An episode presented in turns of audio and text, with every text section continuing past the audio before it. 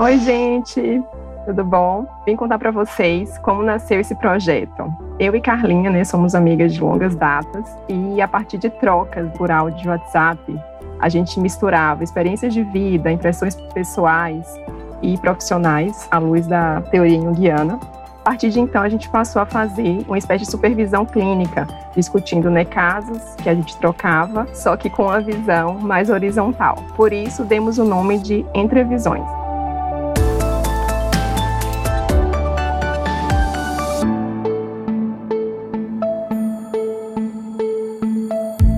Acho que o que vocês vão ouvir por aqui são trocas de impressões teóricas e pessoais sobre a nossa prática clínica, sobre a nossa trajetória, leituras e afins, e tudo isso à luz da teoria junguiana, que é o que nos embasa. Bom, essa queridíssima amiga, Carla Mariana, é psicóloga, formada pela UFBA e especialista em teoria junguiana. Esse envolvimento com o tema da psicossomática ganhou forma em seu trabalho de conclusão do curso, em que analisou o adoecimento psicossomático no feminino. Esse projeto lindo que eu tive a honra de assistir a apresentação, ela vai trazer um aprofundamento no tema de forma muito apropriada e vai ser sintonizado com a poesia, expressando a tamanha sensibilidade dela. Ludmilla é psiquiatra pelo FRJ, especialista em medicina psicossomática, e suas escolhas acadêmicas sempre estiveram em sintonia com essa temática. Durante a escolha da residência médica, pensou em seguir outras especialidades, né, como endócrino, dermatologia ou reumato, e optou por fim pela psiquiatria ao entender e se interessar muito pela influência das emoções no surgimento dos sintomas. Escolhemos como tema deste primeiro episódio doenças psicossomáticas, devido à grande frequência de casos em nossos consultórios, no meio da psiquiatria e o da Carla como psicóloga, e esse tema instiga e nos desafia cotidianamente.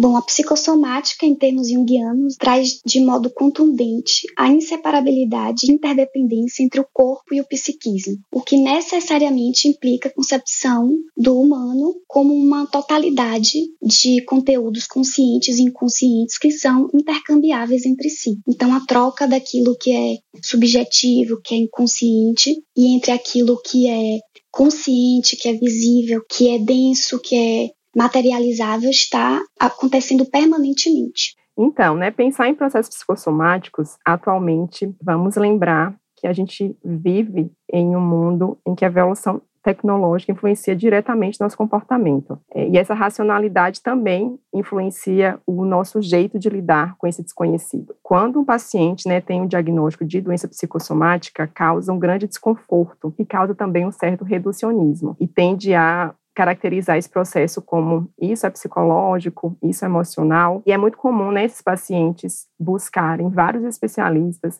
gastro, neuro, endócrino, para tentar diagnosticar essa aflição e por não ter um nome né, tão específico, ele acaba se submetendo a exames invasivos. E o modelo biomédico que a gente tem né, hoje atuante, ele acabou sofrendo influência do racionalismo, né, do modelo cartesiano, e ele vai considerar a mente como uma parte pensante e o corpo tudo que é externo a ela. Então, essas duas esferas teriam abordagens diferentes, né, e separadas uma da outra. E a gente tende a pensar, né, que o cartesianismo não fazia essa ligação entre mente e corpo, mas René Descartes, né, inclusive, ele nomeou a pineal como esse local de encontro, né, da mente com o corpo. E se a gente for trazer hoje, né, para a neurociência, a gente sabe que esse processo ocorre a nível da amígdala cortical, né, que as emoções passam pelo córtex e ela é processada lá. Por isso que as doenças, né, que hoje a gente chama de um nome bem grande, que é neuroendócrino imunológico, né, as doenças com essa característica do componente emocional acaba sendo localizado por aí. Quando a gente recebe uma emoção diante de algum assalto, por exemplo, né, um medo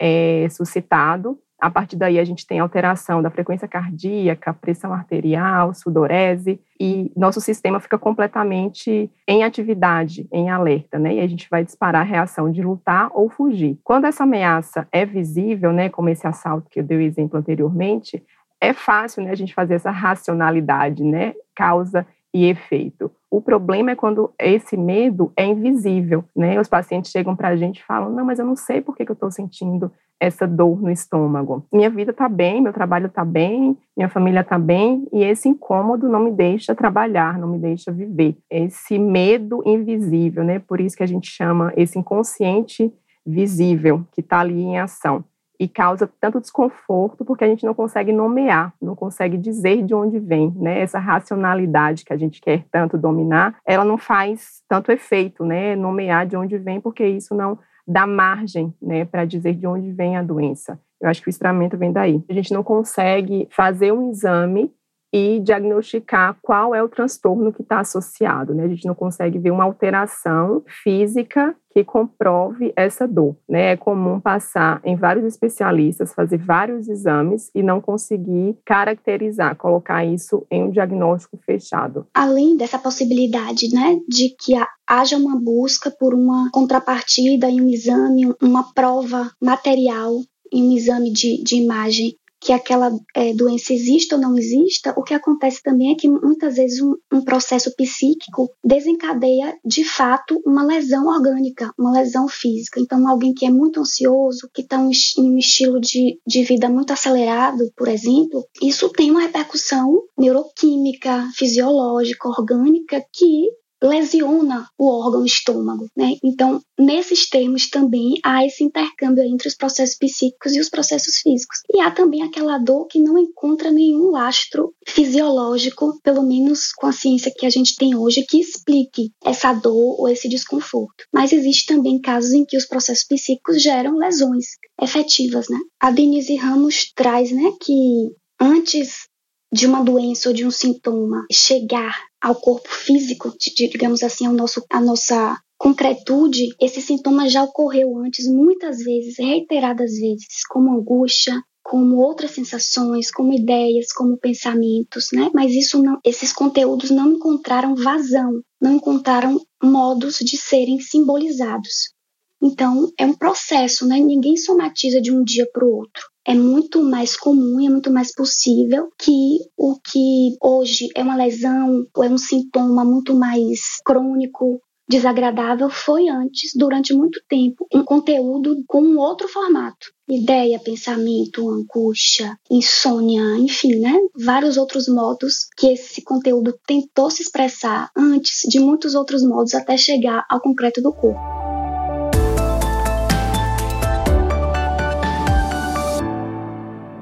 Para a medicina, transtorno vai ser tudo aquilo que causa algum prejuízo na vida do sujeito.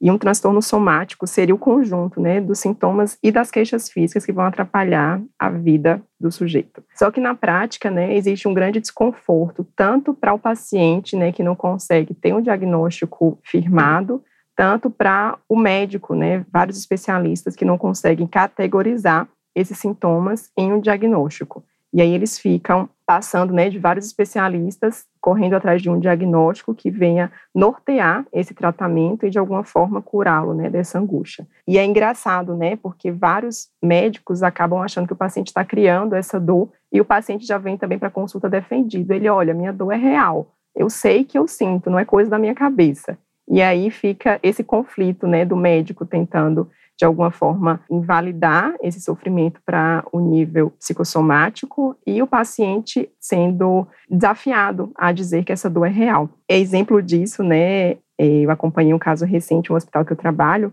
de um paciente com uma dor abdominal bem importante, né, refratário à morfina, que é um analgésico bem potente que a gente tem na, na prática médica, e a equipe né, já tinha investigado várias questões clínicas e não conseguia firmar um diagnóstico, e aí a psiquiatria foi chamada. Quando a gente conversa com esse paciente, a gente entende que tem uma esfera psicodinâmica, né? Ele estava em um relacionamento muito conflituoso, já tinha uma história de vida também com alguns gatilhos, né? Alguns adoecimentos. Ele já tinha vivenciado, inclusive, um processo parecido com essa dor há uns 10 anos atrás. E mesmo a gente conseguindo caracterizar, né, fazer alguma associação é, a nível psicodinâmico, a gente conversou com a equipe clínica, a equipe clínica, ah, tudo bem, a gente entende, mas eu vou investigar porfiria, que é uma, uma causa também de dor abdominal.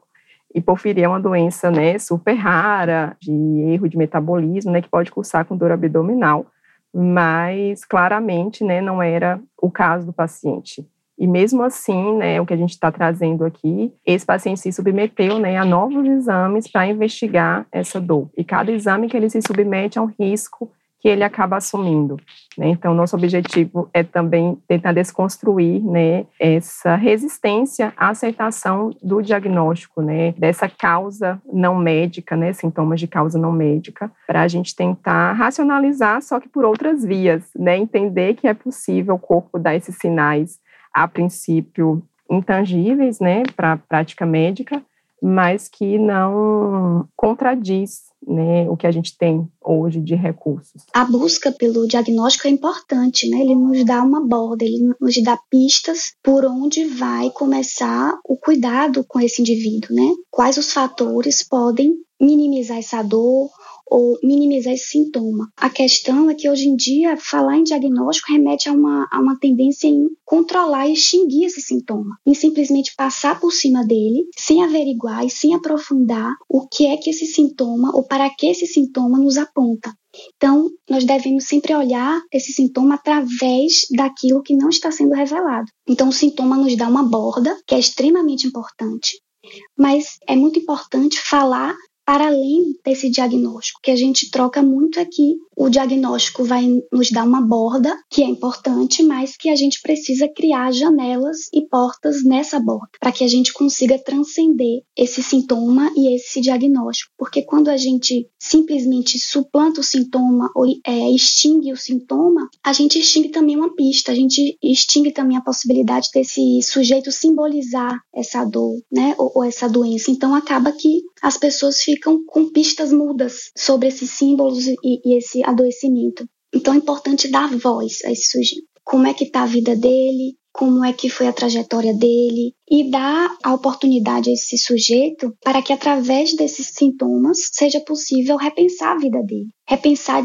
de que modo ele viveu até então e principalmente de que modo ele não viveu. Né? Então a doença muitas vezes vai nos nos mostrar o polo não vivido das nossas vidas. E para alguns teóricos sobre psicossomática, né, junguianos principalmente, a doença enquanto símbolo vem nos dar oportunidade, né, digamos assim, de integrar o polo que não foi vivido, de integrar um aspecto da nossa vida ou da nossa inconsciência que não está conseguindo chegar à tona, né? Não está conseguindo vir à tona para ser enxergado e para ser aprofundado e para ser ressignificado. Quando a gente pensa em medicina, a gente tem uma tendência a focar no diagnóstico, né? A gente quer ter nome das coisas. E séries como House acabam reforçando nessa visão e acabam influenciando esse imaginário, principalmente da população médica, né, e futuros médicos que vão chegar, às vezes, na faculdade e ficar em busca né, desse diagnóstico. E até quando a gente pensa em realidade do SUS,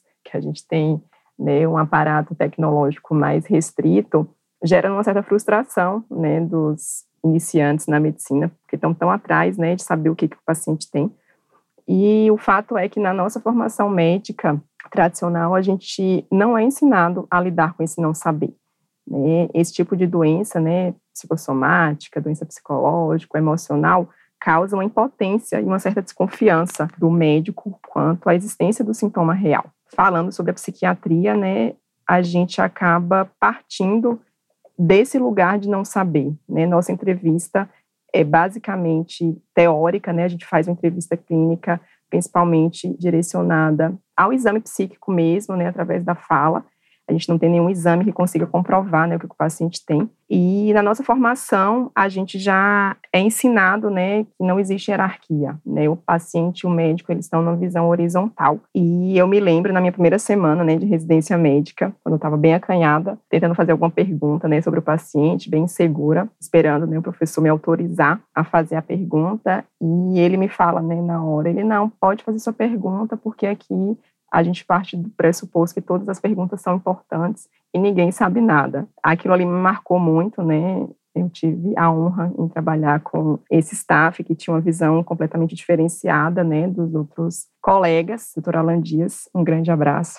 E ele acabou formando muito a nossa percepção, né, desse não saber, esse lidar com o desconforto acaba deixando a gente num lugar muito confortável, né? E ele falava, inclusive, que psiquiatra muito teimoso tinha um mau prognóstico, né? A gente também percebe isso em outras leituras, né? Na neurologia, que eles acabam tendo muito contato né, com esses pacientes psicossomáticos que chegam lá para falar sobre isso, chegam lá geralmente com muitos exames, já investigaram várias coisas, doutor Google também dando esse reforço, e essa neurologista, né, a Suzane, autora do livro Isso é Coisa da Sua Cabeça, ela chega a falar né, dessa frustração, que ela foi preparada para dar boas notícias para esses pacientes.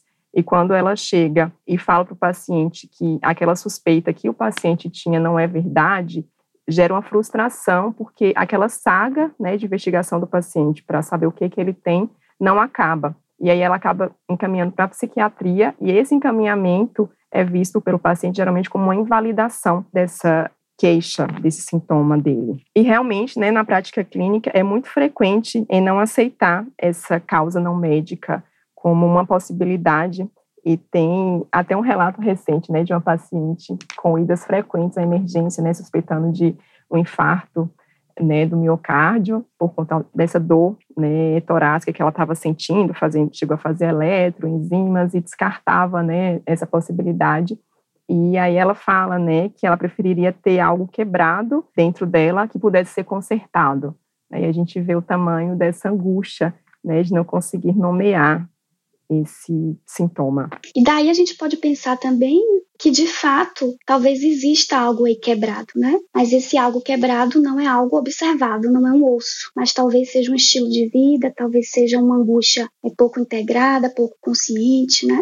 E, ao mesmo tempo, esse desejo, esse anseio pela contrapartida, pela prova diagnóstica não deixa de ser também uma, uma necessidade de provar à sociedade, né? Então, esse sujeito que chega com um processo psicossomático, ele passa por psicofobia, né? É muito comum também. Então, o sofrimento psíquico comumente está atravessado, né, historicamente, atravessado pelo preconceito. Né? Então, esse sujeito, além de estar em busca de uma resposta para si mesmo acerca do seu sintoma, ainda precisa explicar para a sociedade, para a família, para o trabalho, o que é que ele tem, porque é como se a resposta nunca fosse o suficiente. Não? Então, dizer que o que eu tenho é emocional ou é eminentemente psíquico invalida automaticamente aquela dor. Né? Invalida esse sofrimento, invalida a, a busca pela cura, invalida essa trajetória médica, né, que é muito comum de ser feita. Fica essa grande interrogação, né, esse sujeito que, que precisa dizer ao outro que tem, que precisa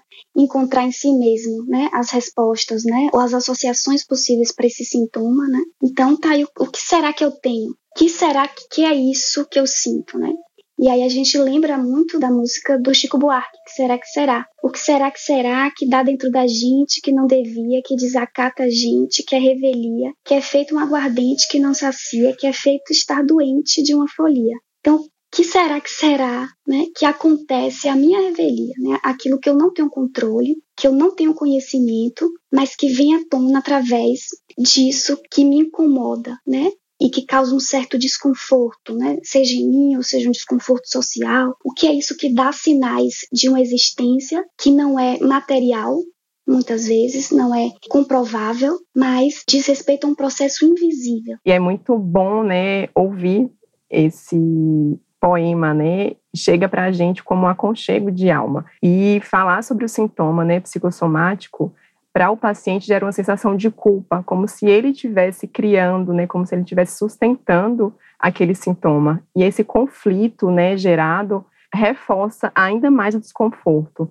Então trazer, inclusive, poesia, né, para compor esse episódio, talvez seja uma luz para a gente atravessar esse sintoma, né, poder trazer um pouco de fluidez para tanta dureza que a gente vive nessa sociedade moderna, né, que cobra a gente o tempo todo, que nunca é suficientemente bom, né? A gente sempre está precisando se dedicar mais ao trabalho, sempre se dedicar mais à família.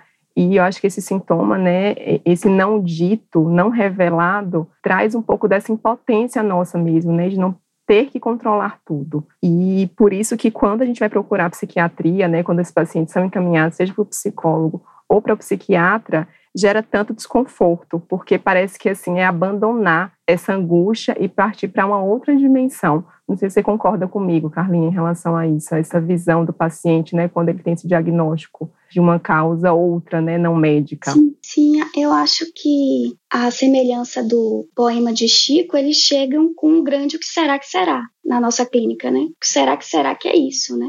Então eles chegam com uma grande interrogação e normalmente chegam na perspectiva de quem já não encontra respostas, de quem já não sabe mais o que fazer, de quem parece ter esgotado as possibilidades, pelo menos médicas, né, de compreender o seu processo de, de adoecimento e o seu sintoma. Então, acho que eles chegam com uma grande interrogação e isso facilita o processo de, junto com esse paciente, entender o que é que essa subjetividade tem a dizer, o que é que esse sintoma tem a falar sobre ele, em que que esse sintoma representa um enigma sobre a sua própria vida. Então, essa interrogação abre portas também, ou abre aquelas janelas que a gente falava, né, lá atrás. E pensar, né, o quanto que a nossa mente é criativa, né? Ela acaba escolhendo um outro caminho para trazer a gente, né, para esse sentido, esse significado de vida a psique ela acaba funcionando em um perfeito equilíbrio, né? E se a gente parar para pensar sobre adaptação nossa mesmo, né? A gente acaba passando é, pela fase de alarme, que é a primeira fase, né? Que a gente acaba ficando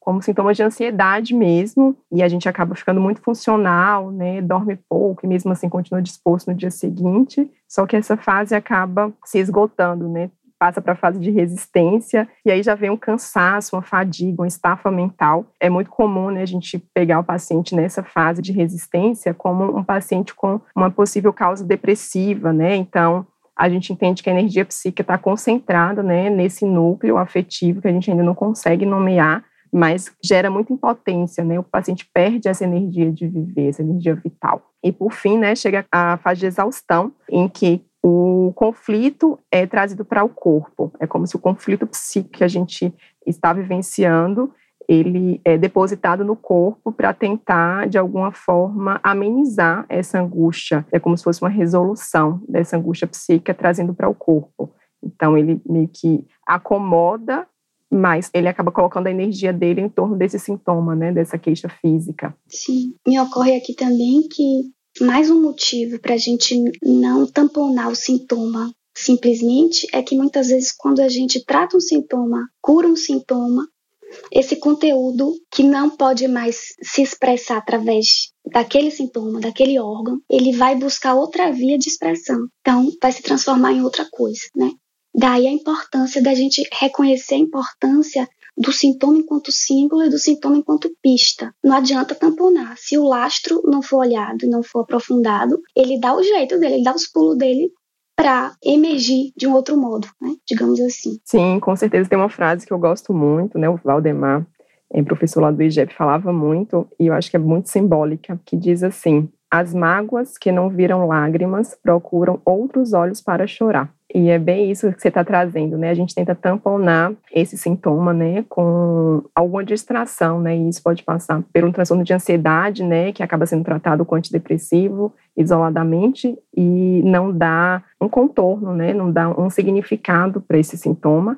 E aí, às vezes, seis meses depois, o paciente tem um novo adoecimento e é convocado a olhar de novo uhum. para esse sintoma, né? Então, a mente, ela a psique, né, Sim. ela acaba sendo realmente se reinventa, se né? reinventando. Ela troca a roupa e se reapresenta para a gente quando a gente não atravessa esse sintoma, né? Ele continua lá alfinetando, Sim. né? E muita gente passa uma vida, né, nesse ciclo, tampando uma coisa, volta em outra, né? Se apresenta de um outro modo. E isso fala também sobre o quanto é difícil olhar para aquilo que é angustiante para aspectos da nossa vida e da nossa história, que a gente até então não tinha notícias ou não sabia como acessar, ou não sabia que podia acessar. Então, às vezes, a gente procrastina, a gente evita aquilo que é duro aquilo que é difícil, né? Mas chega um momento que isso fica inadministrável, a gente é obrigado, a gente é impelido a olhar para aquilo, para aquele sintoma e para aquela dor de um outro modo. Manuel de Barros né, tem um poema dele, um livro sobre nada, que ele fala, um dos trechos, né? foi fazendo ao contrário que eu me encontrei, né? Às vezes, a, não solução, né? Mas um caminho possível é a gente tentar se reapresentar, né? Tentar viver uma vida diferente. Só que esse processo isoladamente, né, a gente caminhar sozinho, às vezes é muito difícil, né, Carlinha? Às vezes é importante Sim. ter alguém de fora que oriente esse processo, né, um outro ponto de vista, né, a vista de outro ponto, para ter, às vezes, outras percepções e ajudar, né, o paciente a se redescobrir, porque não é fácil, né, a gente tem sombras muito complexas aí por trás que a gente não dá conta de elaborar sozinhas, né? Sim, e o quanto é importante também a gente não apenas individualizar esses processos psicossomáticos, é importante que a gente retome o fato de que nós adoecemos num determinado recorte de tempo, numa determinada cultura, os recortes de gênero, de classe, de raça, né, são importantes também, impactam esse adoecimento. Então, há uma trajetória que é singular, né, que é muito própria desse sujeito, mas os fatores externos que influenciam também são multifatoriais. A gente não pode deslocar esse sujeito, responsabilizá-lo unicamente, né, pelo modo como ele adoece. Porque hoje em dia, por exemplo, essa cultura da, da, aceleração, da necessidade de assimilação compulsória de tantas informações e de tanta produtividade, isso certamente nos faz adoecer também coletivamente. Então, cada um de nós vai, de repente, somatizar esses conteúdos à luz da nossa própria história. Mas esses fatores sociais, culturais, temporais influenciam muito também no modo como a gente desenvolve esse sintoma.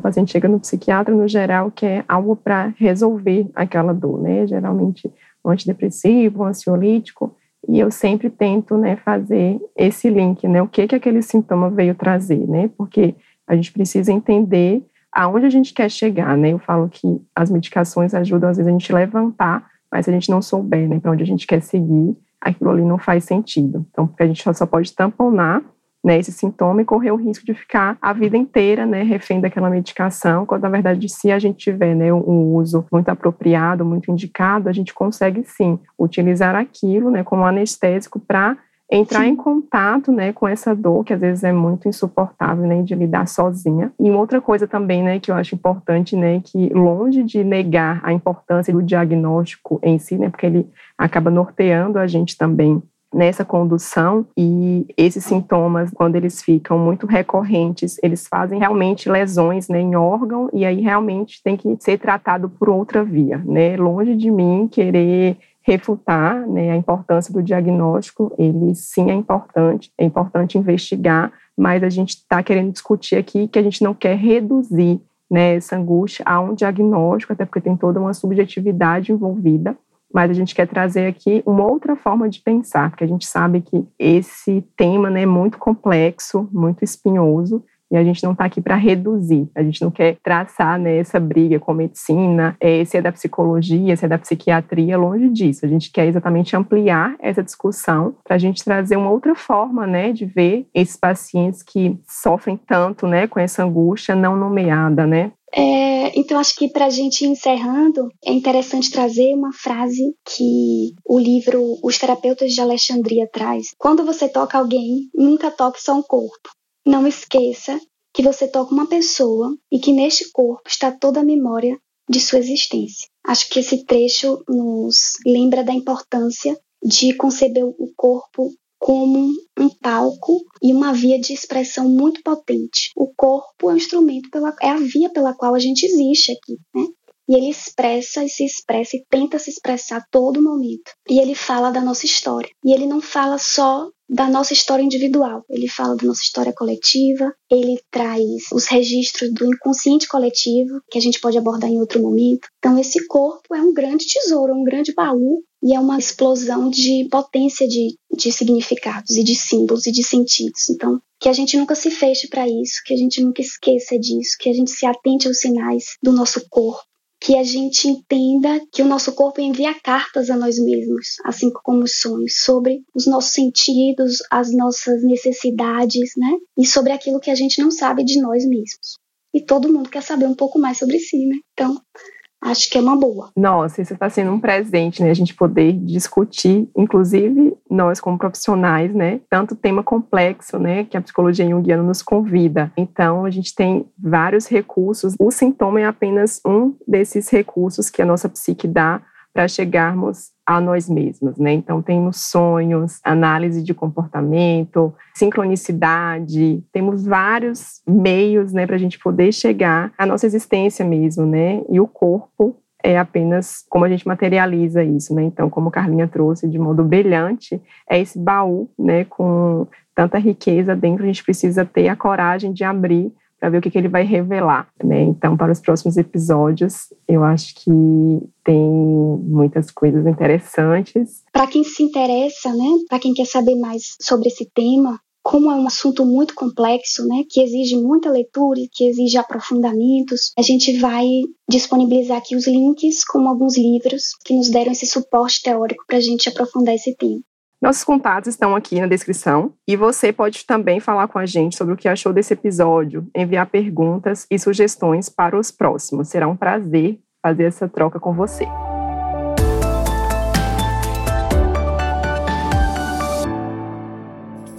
Uma produção, voz e conteúdo.